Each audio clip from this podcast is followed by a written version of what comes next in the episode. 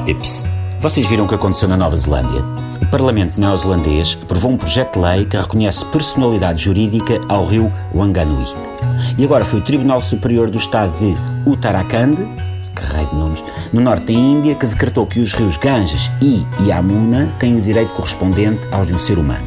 A ideia, diz, é combater assim de modo mais eficiente a poluição. Pois, não sei. Hesito. A maneira mais eficaz de combater a poluição dos rios será, talvez, parece-me, tratar os rios como rios e não como gente. Quem não se ensaia de atirar com um jerrycan de plástico para dentro de um rio, não é só por esse rio ser agora considerado uma pessoa que vai deixar de atirá-lo. Ei, ó Esteves, não atires esse jerrycan de plástico para dentro do rio, pá, que o rio agora é uma pessoa. E vai o Esteves. Então, mas e esta pessoa ainda tem água e tal? E a gente, tem Esteves, tem água. E o Esteves, pumba, tira com o jerrycan para dentro da pessoa que é um regalo. Esteves quer lá saber.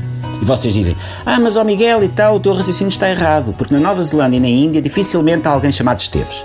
E eu digo, concentrem-se por favor no essencial, coisa que na Nova Zelândia e na Índia não fizeram. Como é que vai ser quando alguém estiver a nadar? Nadar é tecnicamente dar chapadas e pontapés na água. Então agora dá-se chapadas e pontapés assim às pessoas? Não pode ser. Isto vai criar grandes imbróglios legais.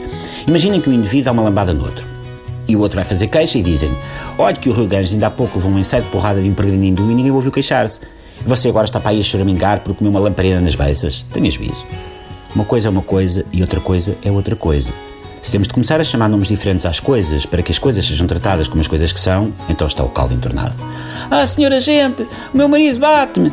Não se preocupe, a senhora vai passar a ter estatuto jurídico de título de campeão nacional de futebol da Primeira Liga. De certeza que o seu marido nunca mais te pega com uma nápola. Isto é só adiar o problema.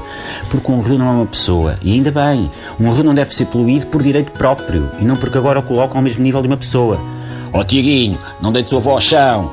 E o Tiaguinho, isto não é o avô, é a urna onde estão guardadas as cinzas do avô. É a mesma coisa, Tiaguinho. Não é nada. E não é mesmo. O Tiaguinho tem razão. Para começar, as cinzas do avô não têm placa dentária nem tomam medicamentos para a atenção. No caso do Ganges, então, esta comparação faz ainda mais fernicocos por causa da quantidade de corpos cremados que são deitados ao rio. Isso é coisa que se faça a um indivíduo? Deitar de cinzas para cima?